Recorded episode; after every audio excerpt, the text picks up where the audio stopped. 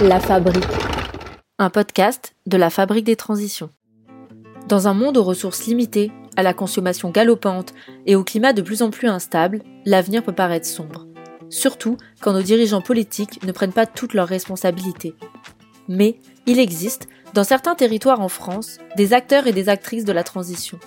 Au-delà des initiatives citoyennes, ce sont des élus, des opérateurs socio-économiques, des agents des collectivités et des agents déconcentrés de l'État. Tous remettent en question leurs pensées et leur fonctionnement pour aller vers un monde plus durable. Ce sont de ces territoires pilotes, de ces acteurs pionniers dont nous parlons ici.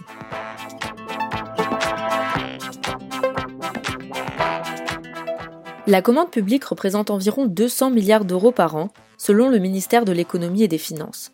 Avec de telles dépenses, il devient indispensable d'encadrer ces financements pour qu'ils soient utiles aux transitions, notamment environnementales.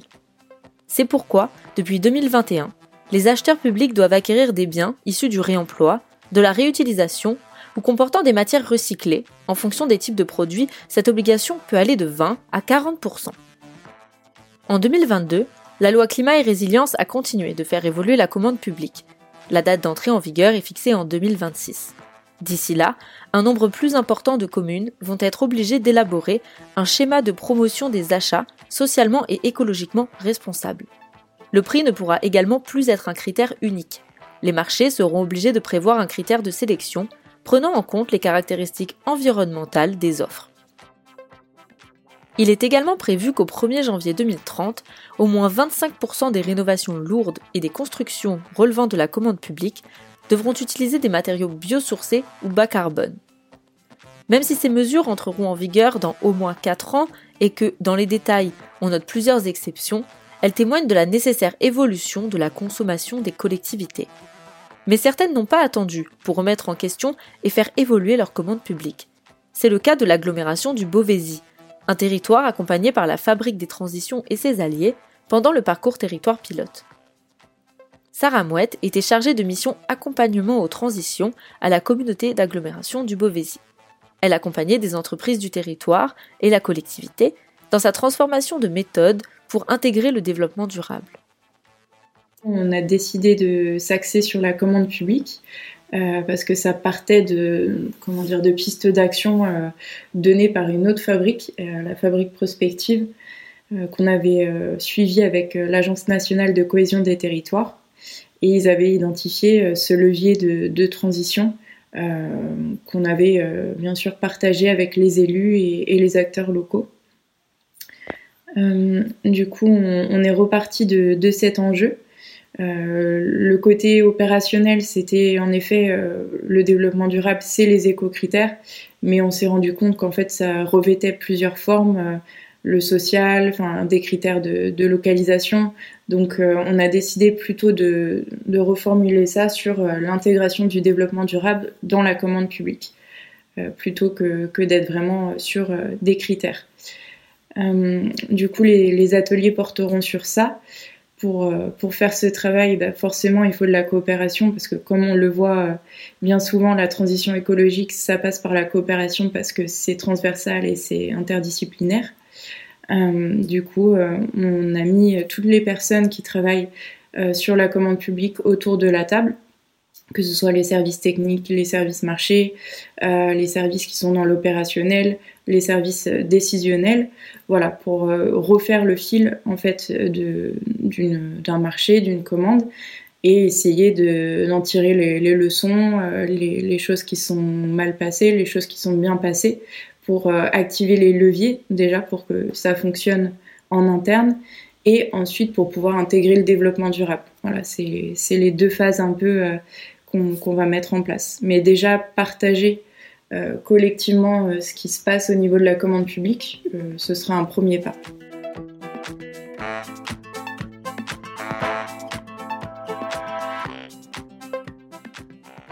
Plus au sud, Anthony Pateron est le directeur de la commande publique durable de Dracénie-Provence-Verdon Agglomération. Située dans le Var, elle est composée de 100 000 habitants. Depuis 2014, l'agglomération a mis en place un pacte TPE-PME pour ouvrir les marchés publics au plus grand nombre et favoriser les petites entreprises locales. Les démarches sont facilitées et le tissu local est ainsi valorisé. Alors l'idée du pacte TPE-PME est venue euh, après euh, la crise financière de 2008. En fait, notre président de l'époque euh, nous a demandé de voir de quelle manière on pouvait aider d'une certaine façon ou faciliter le, développement des entreprises locales au travers de la commande publique. Alors bien sûr, on a tout de suite mis un bémol qui était la l'impossibilité pardon de, faire du localisme, euh, comme l'on dit dans la commande publique, c'est-à-dire de privilégier une entreprise locale par rapport à une autre entreprise, mais on, a commencé à chercher dans la réglementation ce qui pourrait euh, permettre, ce qui pourrait permettre de faciliter l'accès, notamment des plus petites entreprises qui constituent l'essentiel de notre tissu économique. Le, le pacte TPE-PME, en fait, c'est finalement cinq mesures, si on pouvait résumer un peu euh, ces principes. Cinq mesures, une, première qui est de faciliter l'accès du tissu économique à l'offre de marché public, donc euh, notamment à travers la dématérialisation, de donner accès à des mises en concurrence qui n'étaient pas nécessairement euh, obligatoirement publiées avec des obligations procédurales fortes, Hein, je pense aux tout petits achats, par exemple, qui aujourd'hui font l'objet de publicité sur notre territoire et qui permettent à des petites entreprises bah, de répondre à des commandes qui sont adaptées à leur, chiffre d'affaires, j'ai envie de dire. La deuxième mesure, c'est plutôt de, faciliter toute la compréhension euh, des documents de mise en concurrence, simplifier, harmoniser les documents contractuels, qu'on réponde de la même manière à Draguignan qu'à euh, Vidoban, qui est une de nos communes membres, réduire au strict nécessaire les documents à fournir faire plus confiance, plus de déclarations sur l'honneur, plus de moins de paperasse, comme on dit. Euh, une troisième mesure qui est aussi d'adapter les modes de consultation aux, entreprises, euh, par exemple en, ayant des lots techniques qui permettent à des TPE euh, de répondre et pas avoir des, des lots qui dépassent largement leur capacité technique, simplifier les procédures d'offres notamment, et, et enfin deux autres mesures qui qui ont été importantes à travers ce pacte, c'était adapter les clauses financières au TPE-PME. On a facilité et augmenté nos avances, par exemple, avant tout commencement de marché. Euh, dès que vous dépassez 20 000 euros, ben, vous avez minimum 20%, 20 d'avance et ça sera sans doute une évolution peut-être avec justement euh, la problématique de l'approvisionnement, de l'inflation actuelle. C'est quelque chose sur lequel on va à nouveau réfléchir pour voir de quelle manière on peut aussi aider les entreprises à passer ce cap. Et enfin, une, dernière mesure, c'était réorganiser ou organiser différemment les relations entre acheteurs publics et TPE-PME, notamment bah, euh, systématiser les rencontres en amont des procédures pour connaître le marché, pour connaître les solutions innovantes, systématiser aussi les rencontres avec les fournisseurs en cours d'exécution de marché, de faire des rencontres bilan, quels sont les axes d'amélioration, etc. Et puis, quelque chose qu'on a abandonné, mais qu'on va sans doute remettre au goût du jour parce que c'est aussi une volonté de nos élus en termes de économique, ben c'est récompenser nos meilleurs fournisseurs parce que euh, bah, savoir dire euh, je t'aime, c'est important. Et quand on a des bons fournisseurs, il ben, faut savoir le dire et le mettre en valeur. Et là aussi, ben, on avait lancé l'idée de trophée des fournisseurs. On s'est arrêté, il y a eu le, Covid, mais je pense qu'avec euh, à nouveau une société un peu plus aérée ou normale, euh, on va pouvoir remettre ça au goût du jour et relancer cette idée de récompenser les fournisseurs du service public et donc de mettre en avant le savoir-faire des, entreprises. Ce pacte fonctionne aujourd'hui avec, euh, avec le recul de, quelques années d'expérience comme une, déjà une ligne de conduite interne pour nos directions. Euh, tout simplement, bah, voilà, de rencontrer des fournisseurs doit être euh, la règle commune avant, bien sûr, toute mise en concurrence. De d'allotir, de faire des, lots qui soient pertinents par rapport au secteur économique et notamment permettre, je pense principalement au BTP, aux plus petits artisans, de pouvoir répondre à une commande publique euh, adapter à leur euh, chiffre d'affaires, à leur capacité de réponse. Donc ça, ça fait partie des, des lignes de conduite qu'on se donne. Et euh, en termes de communication, on, on continue à, à, à, prêcher la bonne parole, notamment auprès des fédérations professionnelles, euh, pour dire, bah voilà, l'accès à la commande publique, euh, ce n'est pas que des mots, la simplification, c'est aussi des actes réels. Par exemple, aujourd'hui, on permet à une entreprise, ce qui a souvent été reproché euh, aux administrations de, de, de, cumuler de la paperasse pour répondre à un appel d'offres. Aujourd'hui, avec une simple déclaration sur l'honneur, euh, donc ça tient en quelques lignes à peine, une entreprise peut candidater chez nous sans avoir à fournir ses références, son chiffre d'affaires et ou encore d'autres d'autres papiers qui ne sont pas indispensables pour juger finalement ce qu'est la qualité de son offre et sa réponse à notre besoin. Simplifier, euh, c'est changer. Euh, et c'est changer la culture de l'administration. Comme je dis souvent, euh, il faut qu'on passe d'une administration qui contrôle à une, administration qui sait faire confiance et qui contrôle aux besoins, bien entendu. donc c'est vrai que ça a bousculé, et ça bouscule encore, beaucoup d'habitudes, euh, hein, on, fait comme avant et c'est difficile de changer dans la vie, et y compris dans la vie d'une administration. Donc c'est vrai que nous, on essaye d'accompagner. Euh, là, par exemple, on va déclencher à nouveau, alors on a eu le Covid, bien sûr, qui a un peu bloqué tout, ça, euh, mais on va déclencher à nouveau une salve de sessions de formation pour nos, pour nos agents internes, pour qu'ils aient vraiment ça dans leur ADN que la simplification, ça soit vraiment l'ADN de l'action de la collectivité euh, pour faciliter notamment euh, cet accès des, plus petites entreprises à, notre commande publique. On s'est aperçu effectivement qu'on avait sans doute euh, pas assez accès, et c'est pour ça qu'on relance aujourd'hui cette communication, cette formation interne, axée sur le, la, on dit, la pédagogie, c'est l'art de la répétition, et donc on n'a pas assez répété le discours euh, auprès, de, euh, auprès de nos agents et de nos communes membres, parce qu'on travaille aussi avec les communes membres de l'intercommunalité sur ces questions-là, et auprès des entreprises. Donc on avait un peu perdu le fil finalement euh, de la communication et de l'information sur, sur ce pacte et sur cette volonté de faciliter l'accès des entreprises. On a déjà une réflexion au fil de l'eau euh, j'ai envie de dire, sur les critères de performance environnementaux. Euh, ça, ça fait quelques années qu'on travaille dessus. Hein. Je vous donne juste un exemple très rapide. Euh, D'ailleurs, remporté par une, une, petite entreprise locale, notre marché de transport public de personnes, hein, scolaires, les transports scolaires, on a basculé toute la flotte de, de, presta, de, de transport de, du prestataire pardon, en, au gaz qui est certes une, énergie dite de transition, avant d'autres énergies sans doute encore moins carbonées, mais c'est quand même beaucoup mieux que le diesel qui était en place depuis, depuis des années. Et, euh, c'est vrai que euh, là, ces, euh, lois, ce pacte, vont nous permettre sans doute d'établir des objectifs chiffrés euh, dans ces domaines-là à atteindre et euh, que nos directions devront atteindre euh, par exemple sur les parts de, véhicules propres dans notre flotte automobile, euh, et les marchés publics vont servir à ça. Et donc effectivement, euh, ça va nous permettre sans doute d'avoir une méthodologie, on va dire, plus, euh, plus adaptée aux enjeux actuels de la transition écologique.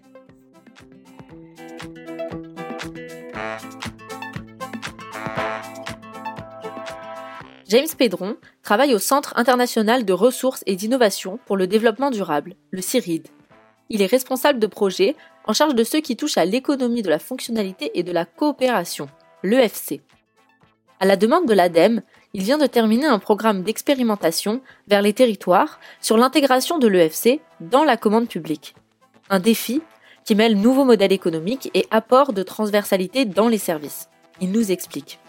La logique, c'est euh, d'essayer de sortir de la logique de volume qui est induite par le, le, le, modèle économique industriel. Alors industriel au sens large, ça, ne concerne pas que l'industrie en fait, hein, où en fait on gagne, euh, il y a une espèce de gain euh, d'effet volume, enfin, induit par l'effet volume. Donc de d'essayer de sortir de, de, de, de l'effet volume et la rémunération qui s'appuie sur euh, la vente d'un bien et service ou du service par le volume, et, et de s'attacher plutôt à la performance d'usage ou aux effets utiles euh, qui sont euh, produits par euh, finalement à la fois le produit et, et, ou le service. Des effets utiles qui peuvent être aussi bien territoriaux, environnementaux, sociaux, sociétaux. Il y a des courants de l'économie de la fonctionnalité qui se revendiquent pas de la coopération. Ça veut dire qu'ils la mettent pas en œuvre, mais en tout cas ils l'affichent pas dans le nom. Euh, la coopération, une des définitions, c'est la capacité à prendre en compte les contraintes de l'autre. Euh, et donc c'est vraiment ça qu'on essaie de mettre en œuvre de manière croisée, c'est-à-dire euh, les différentes parties prenantes qui sont autour d'une contractualisation, euh, d'arriver à prendre en compte les contraintes de l'autre. Et en fait, ça induit, et ça on va le retrouver dans la commande publique, une notion de, alors on peut appeler ça plan de progrès ou réflexivité, il y a plusieurs termes possibles, mais en tout cas ça, ça induit, et ça c'est vraiment du coup une, rupture, une évolution par rapport au modèle industriel, où on a tendance depuis, c'est pas neuf cette histoire, hein, ça fait déjà quasiment deux siècles, hein, mais on a tendance à prévoir à l'avance ce qui va se passer et, tout faire comme si ça allait se dérouler exactement comme on l'avait prévu. Et voilà, ce qu'on interroge, c'est ça, euh, parce que je pense que personne n'est dupe de ça. On sait que les projets, tout ce qui est, tout ce qui est prévu ne se déroule pas exactement comme on l'a prévu, mais en tout cas, c'est de l'assumer et de, de, bâtir une organisation qui permet de l'accompagner et aussi de s'ajuster, de respecter. C'est là que la coopération est importante, de, de, de prendre en compte la, contrainte de, chaque, chaque partie prenante, chaque acteur au fil du déroulement d'un projet. C'est vrai que la mise en œuvre des coopérations et la prise en compte large finalement des objectifs, c'est des choses qui sont déjà mises en œuvre de longue date par l'économie sociale et solidaire. Donc à ce titre, on va dire que l'ESS est bien équipé pour euh, mettre en œuvre de l'EFC. Euh, donc, et la version la plus mature aujourd'hui de la mise en œuvre de ce modèle économique, c'est ce qu'on appelle les écosystèmes euh, coopératifs territoriaux, euh, qui finalement regroupent un certain nombre d'acteurs différents, à la fois publics et privés, et on va retrouver à la fois euh, mobiliser euh, une ou des collectivités, euh, des acteurs de l'économie sociale et des, et des acteurs plus classiques, économiques plus classiques.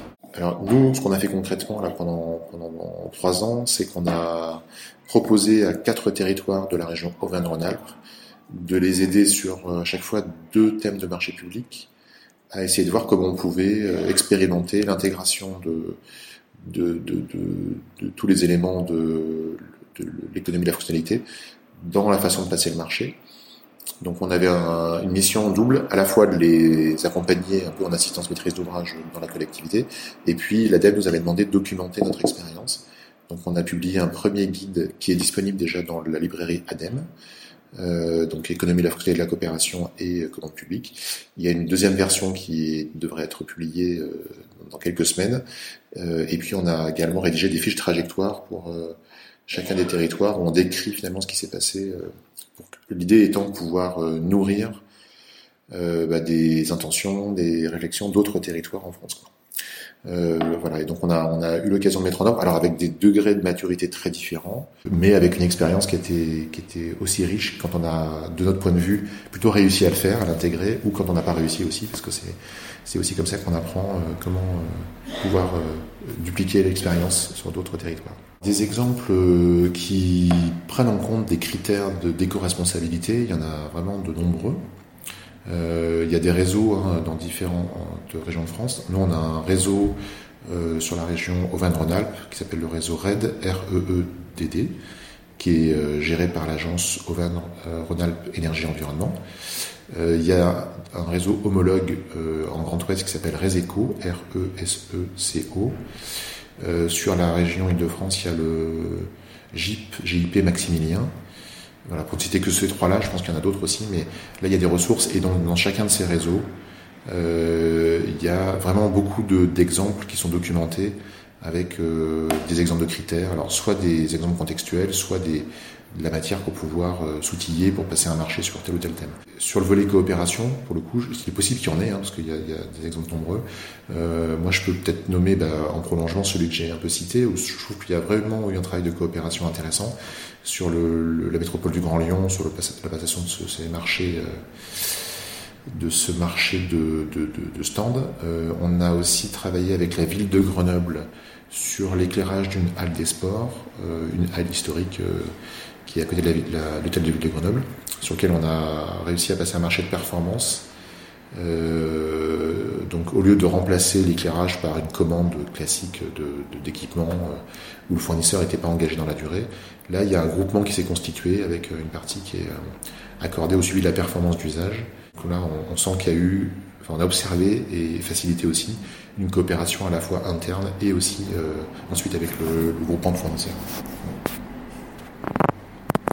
Et je citerai un troisième exemple, comme ça, euh, c'est sur l'agglomération de Valence-Roman-Aglo, euh, donc dans la Drôme.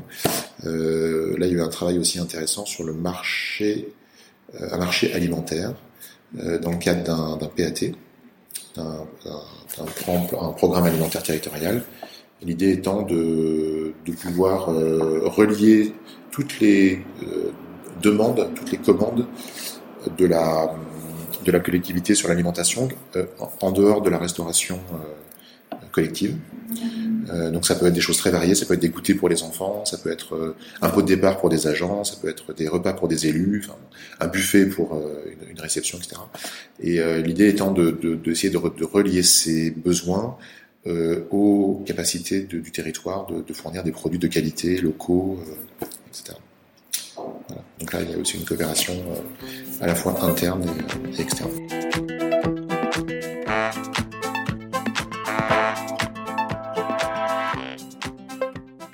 qui me paraît important, c'est que c'est que les personnes ne restent pas seules.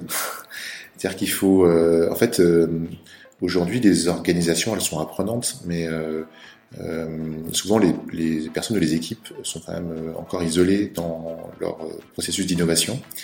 et donc, ça demande de l'énergie parce qu'on fait différemment et, et ça oblige à sortir un peu du cadre de, de, sa fonction, de l'organisation qui est installée. Et donc on a besoin de se ressourcer, et donc il faut vraiment se rapprocher de réseau. Euh, nous, on, anime de temps en temps, on a animé des réunions, mais on, a animé euh, un atelier, par exemple dans le cadre de la commande publique et l'EFC, au sein de l'Institut. Euh, donc il y a des chances qu'il y ait une nouvelle séance qui soit programmée, on en attend pas de confirmation. Donc euh, sur le site de l'IEEFC, il y a des ressources qui existent sur ce sujet. Et on sent bien que euh, un des éléments qui est apprécié par les participants et les participantes, c'est ça, c'est aussi de se sentir rassuré du fait que bah, ils sont pas seuls dans ce besoin d'innovation et euh, ne pas ménager ce, ce, ce ressourcement qui permet à la fois de, trouver des, idées, des astuces, mais il y a une notion aussi de vraiment d'énergie, de, de, motivation, d'engagement. C'est la fin de ce huitième épisode de La Fabrique. Le programme Territoire Pilote est financé et soutenu par l'ADEME, l'Agence de la transition écologique, et le Crédit coopératif. Dans les prochains épisodes, d'autres territoires et d'autres acteurs viendront nous éclairer sur la manière d'entrer en transition sur d'autres thématiques pour créer un avenir plus durable.